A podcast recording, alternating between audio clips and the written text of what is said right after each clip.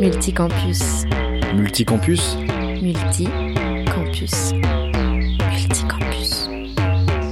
Multicampus, c'est l'actu de tes radiocampus. Rencontres, débats, musique locale, découvertes, actualités locales et nationales. Multicampus, un programme multiplex. Bouillon d'actualité sur les ondes de vos radiocampus de 16h à 17h, un vendredi sur deux.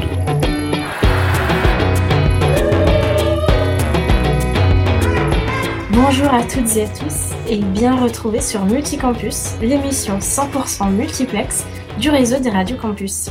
C'est aussi le premier multicampus du 2022, alors on profite pour vous faire nos meilleurs vœux. Nos radios seront toujours à vos côtés pour vous envoyer de bonnes ondes. Alors nous serons ensemble aujourd'hui pour une petite heure en compagnie de Maxime de Radio Campus Tours, Éléonore du côté de Besançon, Fabien et Pauline depuis la Lorraine, Dorian et Viviane à Orléans qui sont aussi nos réalisateurs pour aujourd'hui, ainsi que moi-même de Radio Campus Angers. Au programme, on a des actualités, des reportages, des artistes musicaux engagés. Bref, il n'y aura vraiment pas de quoi s'ennuyer. Et je vous propose donc de commencer tout de suite avec Maxime du côté de Tours pour la rubrique Et pas toi. Multicampus, une émission 100% multiplex. Pour euh, démarrer cette, euh, cette émission avec euh, donc la rubrique Et pas toi, et on part euh, avec euh, une expression euh, berrichonne du nom de la rifle, une expression qui m'a quand même été soufflée par, Sébastien, un des membres de notre, radio, qui est donc natif de Bourges. Est-ce que quelqu'un a une idée sur, la signification donc de, de l'expression la rifle? Euh, aucune idée, aucune. Alors, si personne n'a- n'a n'a pas d'idée, euh, c'est en rapport avec le- le- l'univers du jeu, euh, voilà, des, des jeux de hasard précisément. Euh, la RIF, eh ben, c'est tout simplement les, les lotos qui sont, qui sont organisés dans les villages. Euh, alors, à ne pas confondre avec euh, la rifle, la, la carabine, ou euh, rifle en anglais, qui signifie euh, une arme enrayée, euh, bon, euh, un tout autre univers. Voilà pour, euh, pour, cette, euh, pour ce, cette rubrique épatois. Et euh, je crois qu'on enchaîne tout de suite avec le tour des campus. Multicampus, une émission 100% multiplex. C'est ça, donc euh, chaque radio va présenter son actualité euh, locale et euh, c'est à moi de, de commencer. Alors je voudrais commencer par un petit rappel euh, au niveau mondial. L'alcool est considéré comme le troisième facteur de morbidité. Alors pourquoi ce, rappel un, un peu sombre pour commencer? Eh bien c'est parce que cette semaine, à Radio Campus Angers, ma collègue Sophie s'est entretenue avec Andrew Daniel, qui est un membre actif du groupe Janvier Sobre. Alors, janvier sobre, c'est un petit peu l'équivalent euh, du Dry January, donc le défi britannique qui consiste à ne pas boire d'alcool pendant le mois de janvier. Sauf que janvier sobre prône davantage l'idée du partage et de l'entraide entre les personnes qui décident de relever ce, défi. Il existe en effet un groupe Facebook qui réunit euh, environ 2800 personnes depuis toute la France qui peuvent exprimer euh, sur ce groupe euh, vraiment en toute liberté leurs difficultés, qui peuvent demander de l'aide, des conseils ou partager leur réussite. Donc euh, il y a aussi des, réunions qui sont euh, programmées tous les mois avec des professionnels de santé du CHU de Grenoble. Et euh, c'est un moment où tout un chacun peut s'exprimer et recevoir des informations thérapeutiques. Et il y a aussi une réunion de nommés entre nous qui est organisée entre le membre du groupe tous les samedis pour une discussion un peu plus informelle. Les gens qui relèvent ce défi témoignent que quand ils, ils et elles réduisent leur consommation d'alcool, ils remarquent tout de suite des effets bénéfiques sur leur état de santé en général. Ils et elles ont par exemple une meilleure qualité de sommeil. Et euh, euh, une autre euh, caractéristique intéressante, c'est que ils et elles font des économies évidemment considérables. Et euh, avant tout, Janvier sobre permet à tout le monde de prendre conscience de sa consommation d'alcool et de se fixer des objectifs raisonnables si on souhaite euh, la réduire. Donc euh, si vous êtes intéressé, je vous invite à consulter le site et le groupe Facebook Janvier sobre. Et c'est tout depuis Angers. Je passe maintenant la parole à Pauline du côté de la Lorraine. Bonjour, euh, le président de l'Université de Lorraine, Pierre Mutzenhardt, a annoncé une annulation ou un report de tout événement festif organisé sur un site universitaire pour le mois de janvier. En raison des conditions sanitaires qui se dégradent, 1892 cas positifs recensés sur la semaine du 8 janvier, l'Université de Lorraine a pris la décision de suivre le gouvernement et de laisser les partiels en présentiel, mais le président interdit toute organisation festive en présentiel euh, sur un site universitaire. Ayane Bostancy, vice-président étudiant, a ajouté des précisions en appelant également les étudiants à être responsables pour, euh, pour ce moment en annulant les événements organisés hors des sites universitaires, qu'il s'agisse de voyages, de soirées, de visites ou autres. Et aucune date n'est encore prévue pour le retour des événements. La seule information connue est qu'il n'en sera pas autrement jusqu'à ce que la situation sanitaire soit meilleure. Nous en saurons plus mercredi prochain lors de la cérémonie des vœux 2022 de Pierre Mutzenhardt. On va maintenant écouter Dorian de Radio Campus Orléans. Euh, oui, alors de notre côté, en visite à Orléans, Madame Elisabeth Borne, la ministre du Travail, a officiellement lancé le diplôme universitaire DU Dialogue Social euh, lors de son déplacement sur Orléans le 13 janvier. Euh, Madame la ministre a participé à la première session de cette formation continue et on a profité pour échanger avec les 16 étudiants et étudiantes inscrits. Euh, DU Dialogue Social, ce diplôme est porté à l'Université d'Orléans par la faculté de droit, d'économie et de gestion d'Orléans, ainsi que par la DREETS Centre Val-de-Loire et le CE SER Centre-Val de Loire. Objectif, former des acteurs de l'entreprise au dialogue social, à ses enjeux, à son cadre juridique et aux stratégies de négociation. C'est tout pour Orléans et je passe maintenant la parole à Max de Tours. Bien, merci Dorian. Euh, alors à Tours, tout autre, tout autre sujet. On parle, on parle de sport et euh, plus précisément euh, de volleyball. En effet, l'équipe Tourangelle a réalisé un exploit mercredi en Coupe d'Europe dans l'ambiance magnifique de la salle Grenon. Les joueurs du Tour Volleyball ont réussi l'exploit de s'imposer face à Modène ce mercredi 12 janvier lors du match aller des huitièmes de finale de la, euh, de la CEV Cup. Donc euh, la CEV Cup, c'est la seconde compétition européenne en termes de niveau. Euh, ce n'est pas une victoire à l'arraché, hein. les Tourangeaux y ont mis la manière et remporté le match 3-7 à 1. L'équipe n'avait pourtant pas joué depuis euh, plusieurs mois à cause de nombreux cas de Covid-19, ce qui ne présageait euh, rien de bon hein, pour les Tourangeaux. En plus de cela, l'équipe italienne qui leur faisait face était remplie de grands noms du volleyball, comme Erwin Ngapet, euh, avant le début du match, le champion olympique euh, qui a débuté sa carrière professionnelle à Tours s'est d'ailleurs vu remettre les clés de la ville par Éric Thomas, l'adjoint chargé du sport à la mairie de Tours, ce qui lui a valu d'être euh, d'ailleurs acclamé par le public du TVB. Et on passe maintenant à Besançon avec Éléonore. Oui, bonjour. Alors moi, je vais revenir sur l'affaire de la fantastique galette qui a éclaboussé euh, notre région franc-comtoise il y a quelques jours. Alors vous en avez peut-être entendu parler. Tout est parti d'une brève du média L'écho de la boucle sur les réseaux sociaux que je vais vous citer rapidement.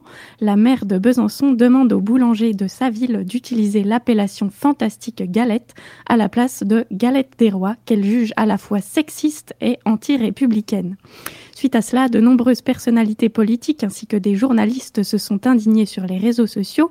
On peut citer notamment Jean-Christophe Buisson, directeur adjoint du Figaro Magazine, et Jean-Sébastien Ferjou, fondateur d'Atlantico. Le seul problème, c'est que le média qui a publié cette info, l'écho de la boucle, est satirique, et cette information est donc complètement fausse comme quoi même les journalistes se font avoir par les fake news.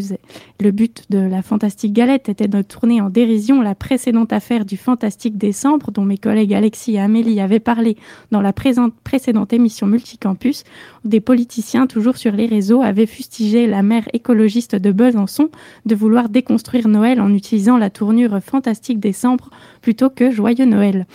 Cette campagne Fantastique Décembre avait, été en fait initiée par un groupe de commerçants bien avant le début euh, du mandat d'Anne Vigneault. Voilà, donc Anne Vigneault a réagi cette semaine euh, au scandale Fantastique Galette. Elle confie avoir été amusée mais aussi surprise du manque de réflexion et du lien systématiquement établi par certains entre écologie et rejet des traditions, comme s'ils étaient irrémédiablement incompatibles. Et c'est la fin de ce tour des campus. Je laisse la parole à Radio Campus Orléans pour la pépite locale.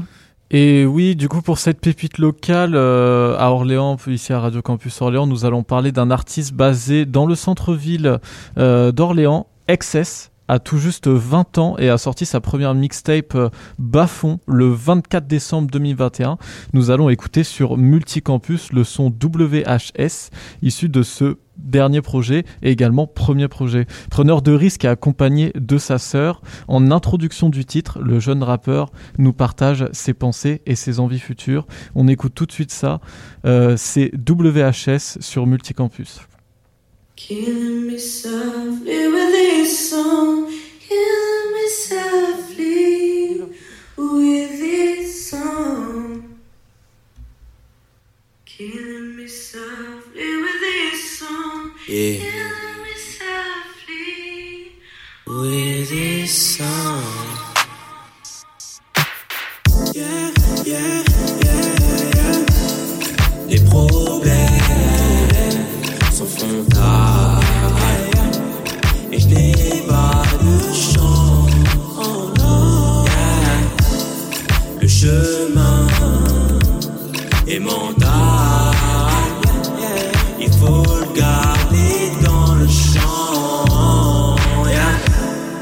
Mesure la gravité des événements en ce moment. Faut que je me retire le venom que j'ai dans le sang ce moment. Je mets en alerte tous mes sens.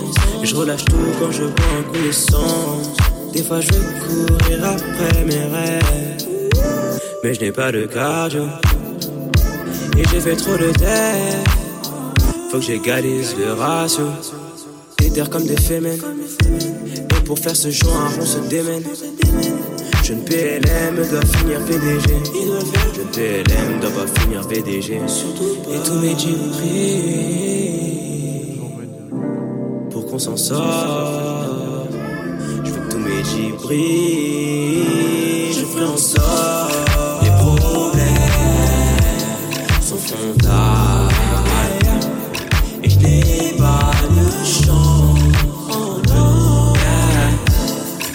Chemin est mental.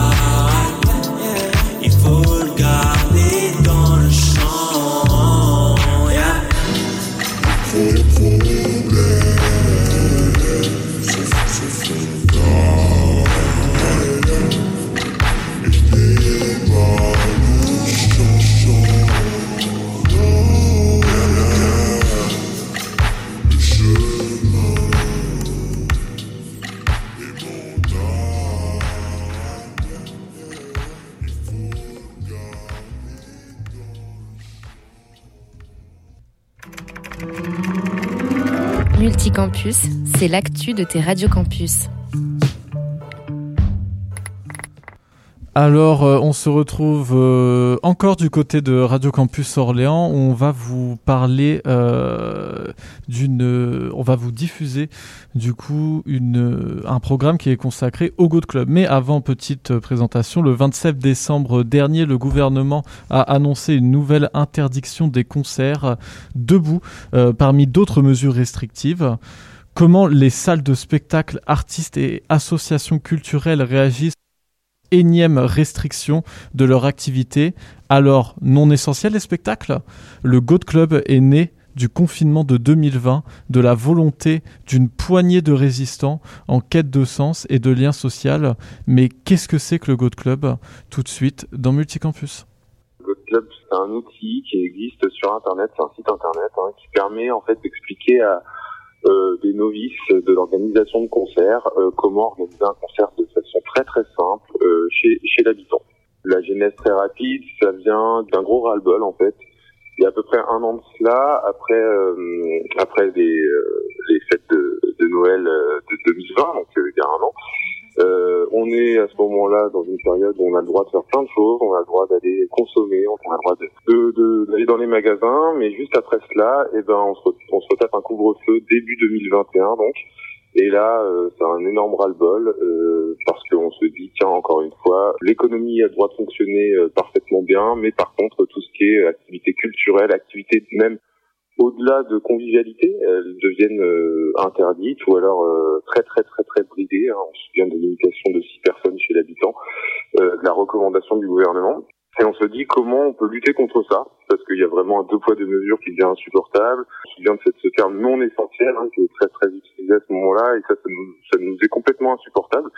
Donc avec une bande de potes, on s'est dit, ben, on va proposer euh, de faire des choses chez l'habitant, chez nous, dans le cadre du privé, puisque c'est encore un des seuls lieux de liberté qu'on a à ce moment-là, hein, puisque dans le cadre du privé, on peut, on peut bien faire ce qu'on veut. Et donc, on a commencé à initier la chose par nous-mêmes, hein, chez des copains, des copines, pour faire des, petits, des petites réunions à 10, 15, 20, peu importe la taille du salon, euh, de la cuisine ou de la salle de bain. Il y a des petites performances artistiques qui étaient avant tout qu'un prétexte pour se retrouver. Mais juste après ça, ben, on se retrouve à nouveau en couvre-feu. Et euh, ben, finalement, euh, voilà, on l'a tenté par nous-mêmes. Puis après, on s'est dit très rapidement, mais peut-être que cette idée de pouvoir faire des choses, malgré euh, malgré les interdictions continues du gouvernement, peut-être qu'elles peuvent euh, aussi susciter un intérêt chez d'autres personnes qui n'ont pas forcément l'idée.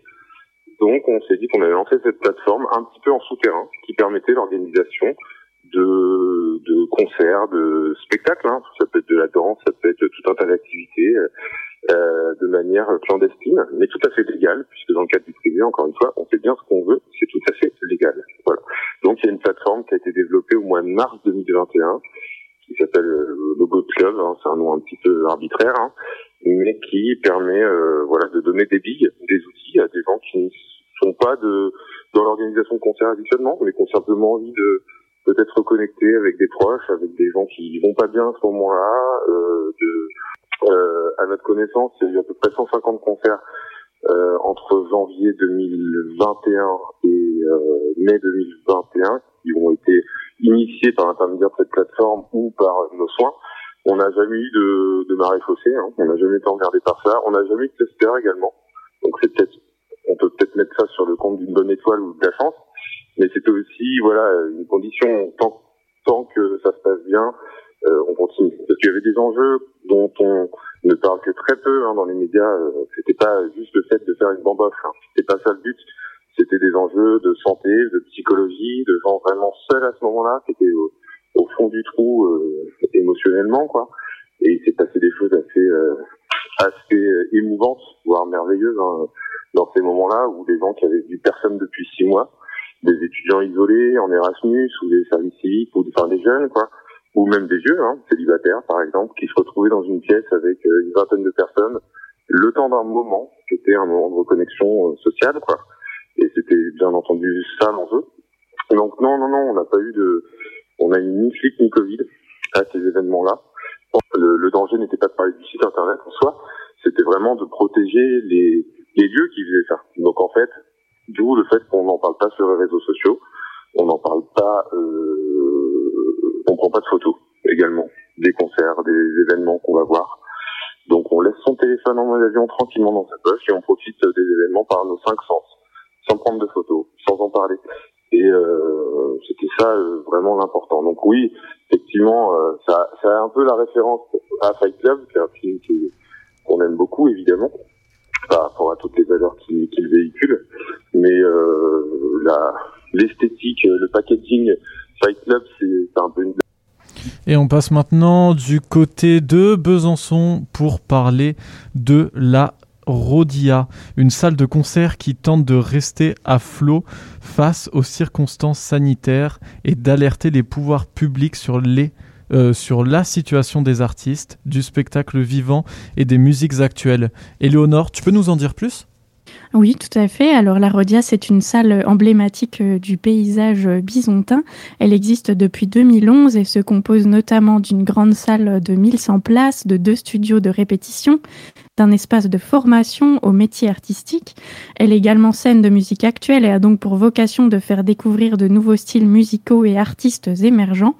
Après les dernières mesures gouvernementales, donc on a vu imposant notamment une réduction des jauges et la station assise durant les concerts, le directeur de cette salle de la Rodia, Manu Combi, confiait avec ironie aux médias franc-comtois Ma Commune envisager d'égayer leurs concerts de meetings politiques qui, eux, ne sont pas soumis aux mêmes restrictions. Pour en savoir un peu plus, j'ai interviewé Simon Nicolas, chargé de communication de l'Arodia. Et avant de rentrer dans le vif du sujet, un bref retour en arrière sur l'impact du Covid sur la fréquentation de la salle ces derniers mois. Comment on a réussi à mesurer, on va dire, euh, l'impact du Covid ben, En fait, c'est hyper difficile parce qu'on avait un trimestre qui était extrêmement dense avec plus de 32 propositions entre septembre et décembre. Alors il y a des soirées qui ont très bien fonctionné. On a fait aussi des soirées qui ont un peu moins bien marché. On estime à la louche comme ça que on a perdu à peu près 15% de public en certaines soirées euh, à cause du pass sanitaire, du Covid, de la crainte que peut avoir le public de retourner en salle. Donc il y a eu des nouvelles euh, mesures gouvernementales pour ce mois de janvier, donc la réduction des jauges, l'obligation d'être assis et l'interdiction de consommer sur place. Donc qu'est-ce qui vous pose le plus problème dans ces restrictions? Alors, le, ce qui nous pose problème, c'est le Covid. en fait, euh, nous, en fait, ce que ça impacte surtout, c'est que les concerts deviennent assis. Et s'ils sont assis, ça veut dire qu'on réduit la jauge par deux, voire des fois même presque un peu par trois. Et euh, en fait, donc, il y a des concerts sur lesquels économiquement, c'est pas possible en fait d'avoir une jauge à demi. Par exemple, on devait accueillir Feu Chatterton fin euh, janvier, mais en fait, on avait déjà vendu 1100 places et la capacité de la grande salle, c'est 450 assis. Donc, on n'allait pas trier les gens au sort, donc on a reporté le concert. Euh, et puis il y a des artistes aussi qui, qui, pour qui artistiquement, si vous voulez, c'est pas possible de jouer devant un public assis. Ça, ça, ça ressemble pas à ce qu'ils font.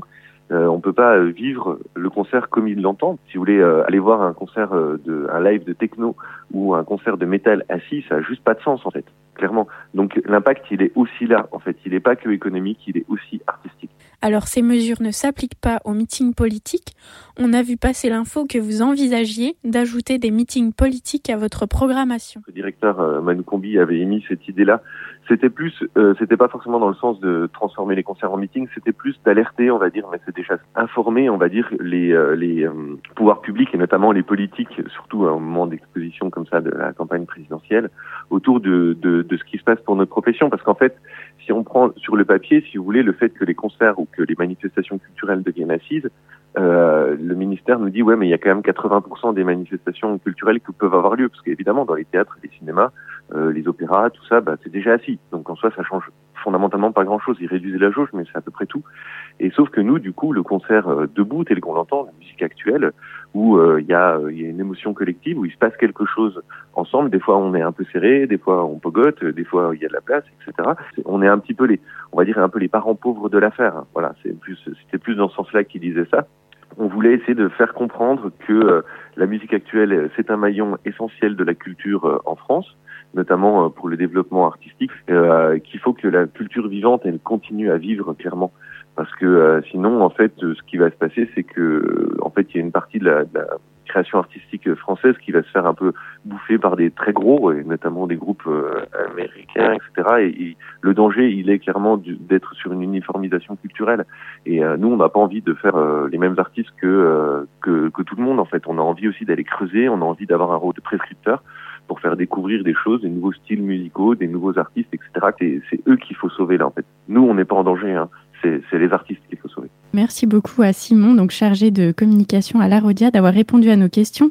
On souhaite beaucoup de courage évidemment aux artistes et aux autres acteurs culturels et on espère pouvoir bientôt être de retour debout dans les concerts sans avoir besoin de les transformer en meeting politique. Et on conclut cette série de reportages en faisant un tour en Maine-et-Loire où une quarantaine de compagnies de théâtre et d'artistes se sont associées pour former le SAS. Alors que se cache-t-il derrière cet acronyme, Sophia? Alors, euh, derrière ces, cet acronyme se cache une quarantaine de compagnies et d'artistes indépendantes et indépendants du département de, de Maine-et-Loire qui se sont réunis depuis déjà une trentaine d'années, donc bien avant le, le Covid, dans cette structure. Le but, c'est de s'entraider en mutualisant des moyens, des salles, des expériences, des lieux de, de, répétition. Et pendant la crise sanitaire, mais pas que, les SAS, c'est donc un moyen important pour soutenir le spectacle vivant au niveau local. J'en ai parlé avec Charlotte Taron, qui est chargée de production pour deux compagnies qui font partie euh, du SAS, et elle m'a parlé euh, du fonctionnement de ce pôle et du festival Ça chauffe, qui est organisé par le SAS et euh, qui aura lieu du 14 au 20 février prochain à Murérigné, juste à côté d'Angers. Le CES, euh, crise sanitaire ou hors crise sanitaire, c'est un, c'est un lieu où on peut euh, échanger, se retrouver. C'est vraiment un lieu de mutualisation. Euh, moi-même, j'en suis une figure dans le sens où j'ai travaillé avec plusieurs compagnies du CES et donc mutualiser aussi l'emploi. On a des bureaux partagés. Donc rien que ça, en temps normal déjà c'est très important parce que nous en tant que chargé de production et puis même les artistes on peut se retrouver on peut échanger sur nos difficultés. Et en crise sanitaire c'est d'autant plus important. On pouvait bah voilà on faire aussi des visios euh, pendant le confinement euh, pour euh, savoir comment allait chacun comment on pouvait s'organiser pour l'intermittence comment on s'organisait pour nos annulations nos reports toutes ces questions là on peut en parler ensemble. Et c'est ça la force du SAS c'est que on peut aussi s'envoyer un euh, demander euh, n'importe quelle question, on peut, euh, on peut en parler ensemble, on peut échanger. Et en temps de crise, c'est sûr que c'est encore plus fort et c'est encore plus intéressant. Le festival Ça chauffe est co-organisé par les compagnies du SAS et seules les compagnies du SAS peuvent y jouer. Donc le SAS en fait regroupe des compagnies exclusivement du 49 professionnels. Et voilà, le, le, but effectivement dans le SAS, c'est d'accueillir des compagnies émergentes. On en accueille quasiment tous les ans. C'est ça aussi le SAS et, le, et c'est euh, accompagner euh, des plus jeunes par des personnes qui sont là des fois depuis 30 ans. Voilà, on a chacun nos parcours différents et on essaye d'accompagner aussi voilà les plus jeunes et comment on crée une compagnie et comment on arrive à rencontrer des programmateurs, des structures, etc. Et chauffe permet ça puisque euh, chauffe est devenu euh, un rendez-vous autant pour le public que pour les programmateurs qui savent que voilà une semaine par an euh, ils peuvent venir voir plusieurs spectacles sur la semaine et forcément du coup ça permet une vitrine pour tous ceux qui sont programmés d'être voilà, sur un même temps fort, un même euh, support de communication. Enfin, tout ça, c'est mutualisé, donc forcément, on est plus fort euh, ensemble. Donc le festival euh, Ça chauffe est un rendez-vous qui unit au spectacle vivant une dimension solidaire portée par le SAS, la structure artiste associée solidaire. Et en ce moment, ce, ce, genre de festival est un moyen très important pour soutenir le théâtre et euh, toutes celles et ceux qui en font, euh, un métier. Donc si vous êtes curieuse et curieux, je vous invite à visiter le site festival-chauffe.org et euh, en parlant de solidarité, on parle aussi d'engagement. Et donc voilà que on arrive à notre pause musicale de l'artiste engagé qui a été choisi par Radio U à Brest. Euh, l'équipe de Radio U a, choisi euh, MC Pounds. Depuis le fin fond de la, Bretagne, entre Brest et Morlaix, ce, cet artiste rap distille son, son rap engagé, euh, tendance anarchiste. Dans Le monde est circulable, le titre qu'on va écouter. L'ancien MC de l'Alerte Rouge s'attaque notamment à la mondialisation et à la situation des migrants. Ce titre est issu de son premier album solo, Litre et Rature, sorti en 2020. Son prochain album est prévu pour cette année. On écoute tout de suite, donc Le Monde est circulable. They put me in a boat. After that, we take maybe two days or three days in a ocean, you know. Six days, no eating, no eating, just Allah know about me. Just Allah know about me. Consommable en conteneur, conteneur sur cargo Et le cargo sur la mer, écrasant les idéaux L'émigration pendulaire à la gloire du PIB Aucune production ne se noie en Méditerranée. Des objets de pacotille qui traversent le monde Des politiques migratoires qui sont bien plus qu'immondes. Pour l'enfant d'Occident, la terre est un terrain de jeu Tandis que la plupart des gens ne quitteront jamais chez eux. Le monde est circulable si la question reste marchande. Vouloir le rendre vivable n'est pas rentable il me semble. Il faut s'attendre à d'illogiques quand l'objectif est monétaire, le résultat c'est une prison. Vu du ciel s'illumine l'aliénation, dans la nuit noire les grandes artères se dessinent quand se déciment les espoirs. Et je marche au bord des routes avec un sac sur le dos, dans un monde circulable pour les occidentaux. Des routes et des barrières, des rivières, des océans, des humains qui en crèvent, des marchandises pour l'Occident, des espoirs qui s'élèvent, mais ça dure pas longtemps. Des routes et des barrières, des frontières tout le temps, consommables en conteneurs, conteneurs sur cargo. Et le cargo sur la mer écrasant les idéaux. Et je marche au bord des routes avec un sac sur le dos. Dans un monde circulable pour les occidentaux. Ça grouille sans logique à 7 heures sur le périph' Ça se saoule le samedi, liberté léthargique. Ça espère mais se noie, ça se pisse l'Afrique. Et là une clé de voûte vient soutenir toutes les briques. Le monde est circulable si t'es le produit de consommation. L'humain est expulsable s'il est pas né dans cette nation. Ce sont des lois fascistes qui régissent l'immigration. Des connards de français qui votent pour ton expulsion. Une Europe forteresse qui nous coûtera bien des millions. Je parle d'existence, pas de ton satané pognon. Y'a tant d'absurdités qui résonnent à l'unisson. Sur les ondes à la télé, une belle absence de réflexion.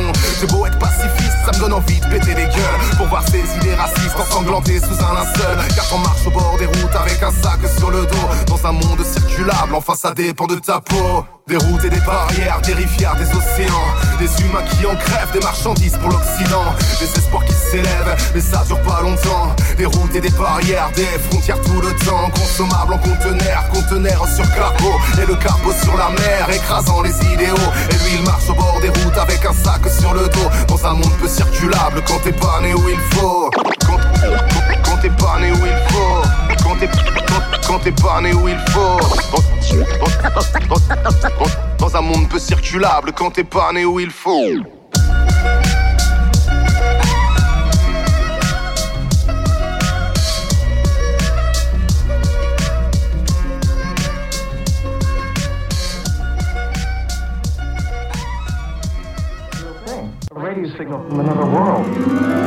Multicampus, une émission 100% multiplex. Et on arrive désormais à la fin de cette émission, mais pas sans notre rubrique interactive qui se consacre aujourd'hui à l'avenir de l'industrie du cinéma face à l'essor des plateformes de streaming comme Netflix, Apple, euh, Amazon Prime, etc. Il existe des initiatives locales dans nos villes qui soutiennent le cinéma en salle à destination des jeunes, en particulier qui sont des utilisateurs habituels des plateformes de streaming. Du côté d'Angers, par exemple, le festival Premier Plan met en lumière le cinéma européen tout en étant un festival de proximité. Plusieurs de ces initiatives s'adressent aux jeunes et aux publics les plus éloignés. Sophia? Oui, euh, tout à fait, Dorian. Et d'ailleurs, la prochaine édition aura lieu du 24 au 30 janvier 2022. Euh, donc depuis près de 35 ans, ce festival propose dans sa sélection officielle, comme tu l'as dit, les premières œuvres de cinéastes de toute l'Europe. Mais en plus de ça, la mission du festival, c'est aussi de transmettre la connaissance euh, du cinéma aux plus jeunes, aux jeunes générations. Et donc, il y a plusieurs euh, actions de, festival qui sont consacrées aux plus jeunes. Il y a par exemple des ateliers d'initiation aux images qui sont menés pendant le festival, mais aussi tout au long de l'année en partenariat avec euh, des établissements scolaires. Et il y a aussi des jurys amateurs à côté du jury officiel. Il existe par exemple le jury des étudiants formé par neuf étudiantes et étudiants de l'Université d'Angers qui récompense un film de leur père, donc des jeunes d'une école de cinéma européenne ou encore un jury composé de cinq personnes déficientes visuelles qui attribue un prix à un scénario de long métrage euh, lu en public.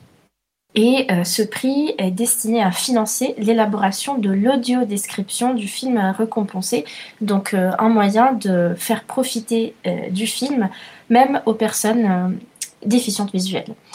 Et à côté de sa vocation européenne, Premier Plan promeut aussi le cinéma auprès du public local et la production du cinéma local. Par exemple, il y a un concours de court métrage qui est organisé tous les ans à destination des résidentes et résidents euh, d'Angéloire Métropole. Le concours s'appelle Angéloire Minute Film et le fait d'être résident dans l'une de 29 communes de la métropole est le seul prérequis pour pouvoir présenter son, son œuvre. Donc c'est une manière à la fois de s'adresser à un public de proximité et de transmettre, de partager euh, l'art du cinéma. Donc euh, on peut en conclure facilement que la démarche de ce festival Premier Plan répond à la nécessité de soutenir le cinéma européen dans toute sa diversité, mais aussi d'initier à l'art cinématographique les jeunes et les publics plus éloignés, comme on l'a vu, les, euh, les déficients visuels. C'est donc une initiative qui croit profondément à la valeur du cinéma dans les salles et au sens du partage que la vision collective d'un film, de toute forme d'art d'ailleurs, peut créer. Donc pour le plus cinéphile d'entre vous, je vous euh, conseille d'aller consulter le site sur premierplan.org. On va poursuivre cette euh, rubrique en partant maintenant vers euh, Besançon. On va parler d'un autre festival qui aura lieu aussi à la fin du mois de janvier. Et les étudiants qui nous écoutent doivent être attentifs car ils peuvent participer à ce festival. N'est-ce pas, Eleonore oui, exactement. Alors comme le festival Premier Plan d'Angers, le festival dont je vais vous parler est un festival de court métrage. Et quoi de mieux pour intéresser les jeunes à cet art que de les initier en les faisant créer? C'est en tout cas ce que propose le festival 1895 minutes, est un festival créé par et pour les étudiants. Alors tout d'abord, pourquoi 1895 parce que c'est l'année durant laquelle les frères Lumière ont projeté un film pour la première fois. Et donc 1895 minutes, c'est aussi le temps alloué aux étudiants pour scénariser, monter et réaliser un court métrage lors de ce festival. Donc ça représente 31 heures 34 minutes et 48 secondes donc pour produire un court métrage de 6 minutes. Ce festival est à destination des étudiants et il est le fruit de l'initiative de six étudiants justement étudiant en information communication de l'IUT euh, Besançon-Vesoul, passionné par le 7e art. Il a été créé en 2019. Ce festival a le soutien de l'Université de Bourgogne-Franche-Comté et de la ville de Besançon. Et il revient cette année pour sa quatrième édition. Le thème sera dévoilé le samedi 29 janvier et le concours se déroulera donc le 29 et 30 janvier. Le festival 1895 minutes est franc-comtois, mais il est ouvert à tous les étudiants français Avis donc à tous les fans de cinéma et aux réalisateurs en herbe. Ce concours se fait en équipe de 6 à 8 étudiants et les courts-métrages seront évalués comme tous les ans par un jury de professionnels. L'édition de l'année passée était totalement digitale en raison des circonstances sanitaires qui d'ailleurs favorise un petit peu malheureusement l'essor des plateformes de streaming et non celui des cinémas. Mais pour cette édition 2022, on aura le plaisir de pouvoir visionner les courts-métrages réalisés au cinéma Mégarama dans le centre-ville de Besançon. Voilà une initiative qui permet de remotiver un peu les étudiants à pousser à nouveau les portes des salles obscures afin de soutenir leurs camarades et d'admirer leur travail peut-être aussi de créer des vocations chez ceux qui seront peut-être les réalisateurs des films de demain. Je vais laisser la parole à Fabien de Radio Campus Lorraine pour nous présenter un cinéma club.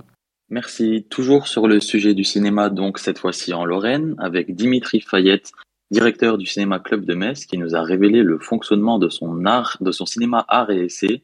Il évoque notamment les enjeux et les conséquences sur l'organisation interne d'un cinéma en période de crise sanitaire. Le travail d'un directeur de, salle de cinéma est assez varié. Il y a une partie euh, financière, donc on a, un suivi budgétaire à, faire. On a une partie euh, programmation, c'est pas toujours le cas. Donc là, moi, je travaille en lien avec un, un programmateur euh, qui va choisir les films et moi, j'organise les horaires. Grande partie aussi, c'est l'accueil du public, la gestion du personnel, faire les plannings. Euh, et après, euh, comme on est une salle classée à RSC, on a énormément d'événements, des festivals, des soirées débats. Donc là, euh, ce qui va prendre beaucoup de temps, c'est l'organisation, le lien avec les associations, rechercher des partenaires. Pour l'instant, le vrai impact, ça a été les, les, périodes de fermeture où on était empêché de, de travailler et d'accueillir des spectateurs. Il faut je crois que le, mot à la mode, c'est un peu être résilient. Pour certains acteurs du marché, c'est vraiment plus compliqué d'accéder aux écrans. Euh, en tout cas, ce qui est certain, c'est que voilà, il faut être, euh, il faut suivre au plus près l'actualité, euh, s'adapter. Maintenant, en tant qu'exploitant, en tout cas, on n'a pas de problème à choisir des films parce que des films, il y en a et des bons, des donc on a vu les initiatives euh, locales que pouvaient faire les cinémas afin euh, de lutter contre l'essor des plateformes de streaming, mais euh, c'est maintenant on va passer à une petite partie débat. dans les personnes qui sont ici présentes pour cette émission de Multicampus, est-ce que vous regardez des films sur des plateformes de streaming? On va peut-être commencer par exemple par Sophia de Radio Campus Angers. Oui, alors euh, moi j'avoue, j'utilise les plateformes euh, de streaming, notamment Netflix, mais plus pour regarder des séries. C'est vrai que les films, j'aime bien les, les regarder au cinéma encore. Et, euh, et ouais, donc, mais c'est vrai aussi que ces plateformes ont souvent des, des films, par exemple, vieux, qui sont remis en ligne. Et, et du coup, parfois ça m'arrive ouais, de, de, regarder des films que j'ai pas eu l'occasion de, de regarder au cinéma. Euh, euh, Pauline, il me semble que tu voulais dire quelque chose aussi.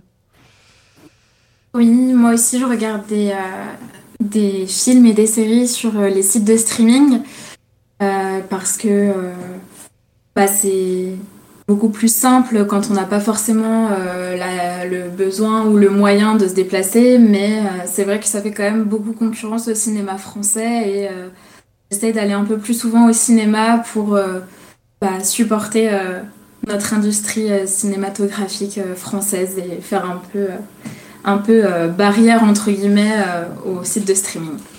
Oui, parce que effectivement, on l'a vu, les plateformes de streaming euh, et leur arrivée ont changé énormément de choses dans l'industrie cinématographique et effectivement, l'industrie française notamment est, euh, est plutôt touchée, même si jamais on a quelque chose quand même qui protège un petit peu euh, l'hégémonie française du cinéma, c'est la chronologie des médias. Et justement, actuellement, c'est une question qui est, qui est discutée. Doit-on supprimer toujours la, la, la chronologie des médias? En gros, pour résumer, c'est euh, euh, une loi qui interdit la diffusion des films projetés en salle euh, sur les plateformes de streaming à partir d'un certain nombre de temps, ce qui permet du coup de donner l'exclusivité de la, de la projection du film au cinéma et non aux plateformes de streaming. Et justement, cette question est discutée. Pauline, il me semble que tu veux dire quelque chose. Euh, oui, bah, tout à fait. Justement, euh, le, temps, c'est jusqu'à 36 mois avant que ce soit disponible, euh, notamment sur Netflix, par exemple, ou sur tout autre site de streaming. Et on, on, discute énormément de ça, notamment à cause de la crise sanitaire qui a énormément développé les plateformes de streaming. Il faut se dire quand même que bah, le, le box-office du cinéma mondial a quand même perdu 72% en 2020, alors que les sites de streaming, eux, ont vu une augmentation de 45% d'utilisateurs rien que sur l'année. Et euh, ça, a apporté énormément de problèmes et c'est pour ça que euh, les sites de streaming vont devoir euh, payer, enfin verser 20 à 25% de leur chiffre d'affaires en ce qui concerne la France, bien sûr, sur, pour l'industrie du cinéma et de l'audiovisuel française. Euh, et ce qui est discuté, c'est notamment bah, justement euh, s'ils donnent cette part, euh, il faudrait que ce soit que, les temps de diffusion sur les sites de streaming soient baissés. Sophia, peut-être? Oui, ben, je connaissais pas cette euh, loi concernant la chronologie des médias, mais je pense que c'est tout à fait euh, quelque chose à, conserver, à préserver, parce que comme ça, les gens vont être euh, peut-être plus amenés à aller au cinéma plutôt que se dire ah bah tiens, je vais regarder ça plutôt sur sur Netflix chez moi sur sur mon canapé. Et, euh, et, en fait, ça m'a ça m'a rappelé euh, une, euh, une, loi qui était sortie en Italie il y a quelques années. moi, je suis italienne et en fait, c'était pas à propos du cinéma, mais c'était plutôt à, à, propos de l'industrie du livre parce que les en, gros, on a empêché aux plateformes comme Amazon ou tous ces sites qui vendent de, des, des livres pour les liseuses ou euh, qui vendent bah, tout simplement des livres, mais parfois avec de grosses remises, eh bien, elles ne pouvaient pas euh, faire de remise de plus de 40% sur euh, leurs produits pour justement essayer de soutenir les gens à aller plutôt acheter leurs livres dans une librairie plutôt que d'aller l'acheter sur, sur Internet. Donc, je pense que maintenant, on est dans, dans, plusieurs domaines de la culture, en fait, les règles sont en train de changer et faut qu'on trouve des moyens pour euh, préserver euh, non seulement la fréquentation des, cinémas, par exemple, mais aussi la, production euh, des films. Oui, c'est ça, parce que on rappelle que notamment en France, euh, le cinéma français est énormément financé, que bien sûr principalement par euh, les chaînes de télévision, mais aussi par un organisme qui s'appelle le CNC. Et le CNC euh, gagne une, énorme partie de son argent en prenant un pourcentage sur les tickets de cinéma. Du coup, aller au cinéma, même voir par exemple un film comme Avengers ou un film américain ou n'importe quel pays, c'est contribuer et financer le cinéma français. Mais justement, depuis tout à l'heure, on est à peu près tous unanimes sur le fait qu'il faut conserver la chronologie des médias. Mais pour vous, quelle est la spécificité du cinéma? Pourquoi aller au cinéma plutôt que de regarder un film en streaming? Euh. Fabien, tu veux parler? Euh, Oui, je me permets d'intervenir euh, parce que je pense que le cinéma, ça reste dans les salles une expérience à part, indépendamment de, de ce qu'on peut visionner chez nous sur les, les plateformes de, de, streaming. Donc après, évidemment, pendant la période de crise sanitaire, euh, les, les, les plateformes de streaming ont facilité l'accès à la culture. Euh, ça nous a permis de s'affranchir de certaines contraintes euh, géographiques et contraintes sanitaires, quoi, et de profiter d'un contenu assez diversifié à un, assez diversifié à un moindre coût mais euh, je pense que rien ne vaut une, une expérience euh, en, en, cinéma et euh, avec du popcorn évidemment, des boissons, de la nourriture comme on veut. C'est c'est toujours mieux, le son est meilleur, le, la qualité d'image est meilleure et puis euh, c'est toujours euh, plus intéressant selon moi. Oui, effectivement, parce que la principale différence, tu le notes, c'est tout est une question d'expérience. Je pense que, à titre personnel, lorsqu'on va dans une salle de cinéma, on vit le film, alors que sur une plateforme de streaming, si jamais on le regarde pas dans des bonnes conditions, on le regarde simplement. C'est vraiment deux choses qui sont radicalement différentes. Pauline, peut-être? Oui, bah c'est vrai que le cinéma, je vous rejoins tous les deux. Euh, c'est une expérience, mais c'est aussi un ressenti. C'est une des choses hyper importantes du cinéma. C'est euh, le fait de se préparer, de se déplacer pour aller dans une grande salle de cinéma euh, avec euh, un audio euh, fantastique et, et, surtout pour, pour les enfants. Enfin, quand, on est, quand on est enfant et qu'on va au cinéma, c'est comme aller au parc d'attractions, c'est découvrir la culture, c'est exceptionnel. Sophia? Eh oui, bah moi je vous rejoins aussi. Et je pense que ce qui rend la sortie au cinéma spéciale, c'est aussi de le regarder avec d'autres gens et de regarder ensemble un peu euh, une œuvre d'art si on veut. Et c'est tout l'intérêt en fait du partage de ce qui peut être un film ou une pièce de théâtre ou même une expo, qu'après on peut en parler, on peut se dire ah bah tiens tu l'as trouvé comment? Et c'est ça crée aussi des, des mondes de rencontres qui sont pas pareil quand on regarde un, film euh, chez nous euh, sur des plateformes. Et oui, euh, du coup, je pense qu'ici, on est tous unanimes pour dire qu'il faut soutenir les cinémas et notamment les cinémas locaux. Du coup, n'hésitez pas à aller voir des films en salle et surtout dans des petites salles locales, même si aller voir un film dans un gros UGC, ça finance également le cinéma français. On va maintenant passer à la pause musicale. Fabien, qu'est-ce que tu voulais nous présenter? Oui, alors on parlera euh, dans un instant de journalisme et des médias bayonnais en Chine et en Russie, mais tout de suite, c'est bien notre euh, sélection musicale Radio Campus France. La folklophie brute et sans artifice de la Suissesse Émilie Zoé a séduit les programmatrices et programmateurs des Radio Campus. Rose on Fire, extrait du prochain album Hello Future, Hello Future Me, écrit et enregistré en 2021 et enrichi par les arrangements soignés de Louis Duquer et Nicolas Pité, montre la profondeur et la dynamique qui caractérisent les performances live d'Emily Zoé. On a hâte de la revoir sur scène, sortie prévue février 2022 sur le label Humus Records.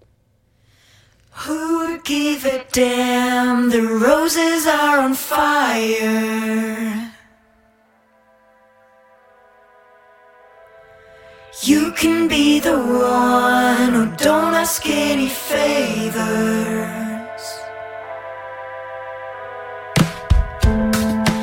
You can read the signs, those written without letters. Painted on the sidewalk, shapes of burning flowers.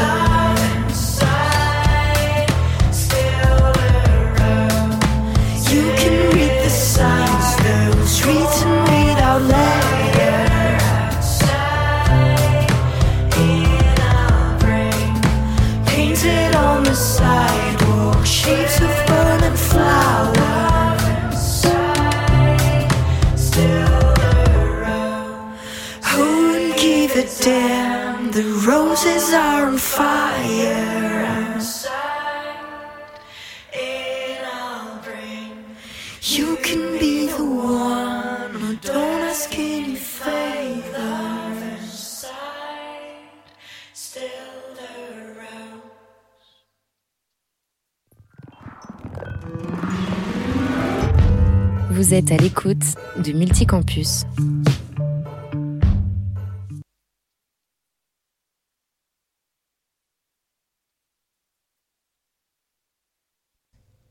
C'était Émilie Zoé avec le morceau Roses on Fire. On laisse maintenant la parole à Max de Radio Campus Tour pour la rubrique internationale. Et oui, effectivement, euh, pour cette rubrique internationale, euh, on part, euh, on part en Chine. On part en Chine dans un climat euh, presque orwellien euh, après la liberté d'expression avec la disparition de celle qui a osé euh, accuser d'agression sexuelle un ancien ministre du parti, la joueuse de tennis Peng Shui. Le parti s'attaque désormais à la liberté de la presse. Ce qui a changé, ce n'est pas nous, c'est le climat. On s'attendait à fermer. Ces mots douloureux sont ceux de Daisy Lee et Chris Young, rédact- rédactrice et rédacteur en chef du site d'information Citizen News, un des médias indépendants les plus importants d'Hong Kong. C'est en ce début d'année que ces deux dirigeants de presse annoncent le cœur lourd qu'ils décident eux-mêmes de fermer leurs médias, estimant ne plus pouvoir exercer en sécurité le métier de journaliste. Hong Kong, que l'on pensait pourtant protégé par le fameux un pays de système, longtemps considéré comme un bastion de la liberté d'expression, où manifester était une seconde nature pour bon nombre de citoyens, se voit désormais privé d'un média indépendant et pro-démocratie qui comptait quelques 800 000 abonnés. Alors comment arrive-t-on à un tel degré d'autocensure? Pour le comprendre, revenons un peu en arrière. Nous sommes en 2020 et le Parlement chinois adopte une loi dite de sécurité nationale. Cette loi sera en réalité un formidable outil de répression contre la dissidence politique. Perversion de la novlangue théorisée par Orwell, la sécurité nationale de la loi censée protéger les citoyens se transforme en insécurité pour les journalistes d'exercer leur métier. Mais au cours de ces derniers mois, cette répression a connu une accélération exponentielle. Apple Daily, autre média pro-démocratie basé à Hong Kong, voit d'abord ses actifs gelés, puis c'est son fondateur, Jimmy Lai, que l'on arrête pour avoir participé à une veillée en souvenir de Tiananmen. Là encore, un symbole de la démocratie insupportable pour le pouvoir. Enfin, Stan News, dans la même semaine, voit s'abattre sur sa rédaction un véritable raid militaire qui aboutira à des perquisitions et à de nombreuses arrestations pour publications séditieuses. Son rédacteur, en chef, Patrick Lam, est quant à lui arrêté pour conspiration en vue de réaliser une publication séditieuse. On comprend mieux l'autocensure déchirante que s'imposent aujourd'hui certains patrons de presse à Hong Kong, acculés par un pouvoir autoritaire. Cette mainmise sur les médias n'arrive évidemment pas par hasard. La récente réforme du système électoral hongkongais a permis aujourd'hui à Pékin une mise au pas de la région. Mais aux dernières élections législatives, 70% des citoyens boudent les urnes. Alors le pouvoir s'applique euh, désormais à une refonte complète des médias, un ultime euh, outil de propagande pour susciter l'adhésion. Cet indéniable recul de la liberté nous enseigne tout de même une chose, le journalisme a un objectif consubstantiel à la démocratie. Lorsque l'on veut supprimer les libertés, c'est d'abord la presse que l'on supprime. Et on passe maintenant euh, à la suite de cette rubrique internationale avec Pauline qui nous emmène en Russie. Tout à fait. Après la Chine, il est maintenant temps de parler de la dualité journalistique, de la liberté des journalistes et de la liberté d'expression des médias en Russie. Le 8 octobre 2021, euh, Dimitri Muratov, journaliste russe, et Maria Ressa, journaliste philippine, ont été nommés prix Nobel de la paix. Ce prix leur a été attribué par leur défense acharnée de la liberté d'expression et de la presse dans leurs pays respectifs. Dmitri Muratov est l'un des fondateurs ainsi que le rédacteur en chef du journal Novaya Gazeta, dernier réel journal indépendant russe, critique du pouvoir en place de Poutine. Ce prix Nobel, le journaliste russe le dédie à son journal, à tous ses collègues, mais aussi et surtout à tous les journalistes morts pour la seule raison qu'ils se battaient pour leur liberté de penser différemment du gouvernement, pour leur liberté d'expression. Depuis la création du journal en 1993, six journalistes sont morts, notamment l'un des cas les plus connus, l'assassinat d'Anna Politkovskaya en 2006. Il faut savoir qu'au pays le plus froid du monde, il existe deux types de journalisme, à savoir le journalisme pro-gouvernement et le journalisme indépendant. Quand on choisit de travailler dans cette seconde catégorie, on s'engage dans une lutte pour sa propre liberté d'expression, mais aussi dans un métier qui fera de nous une sorte d'ennemi du pouvoir. Donc être journaliste indépendant en Russie et donc enquêter ou émettre des critiques indépendants euh, envers le Kremlin est synonyme de danger. Risquer l'emprisonnement, le, bannissement ou l'empoisonnement fait partie du quotidien des journalistes indépendants russes. Dmitri Muratov s'est d'ailleurs exprimé, je cite, Ce n'est pas mon mérite personnel, c'est celui de Novaya Gazeta, c'est celui de ceux qui sont morts en défendant le droit des gens à l'expression, à la liberté d'expression. On arrive au terme de cette émission Multicampus. Merci de nous avoir écoutés. On se retrouve dans deux semaines pour la prochaine émission. Retrouvez la suite des programmes de vos radiocampus respectives tout de suite et à bientôt. Multicampus, c'est l'actu de tes radiocampus. Rencontres, débats, musique locale, découvertes, actualités locales et nationales. Multicampus, un programme multiplex un bouillon d'actualité sur les ondes de vos radios campus de 16h à 17h, un vendredi sur deux.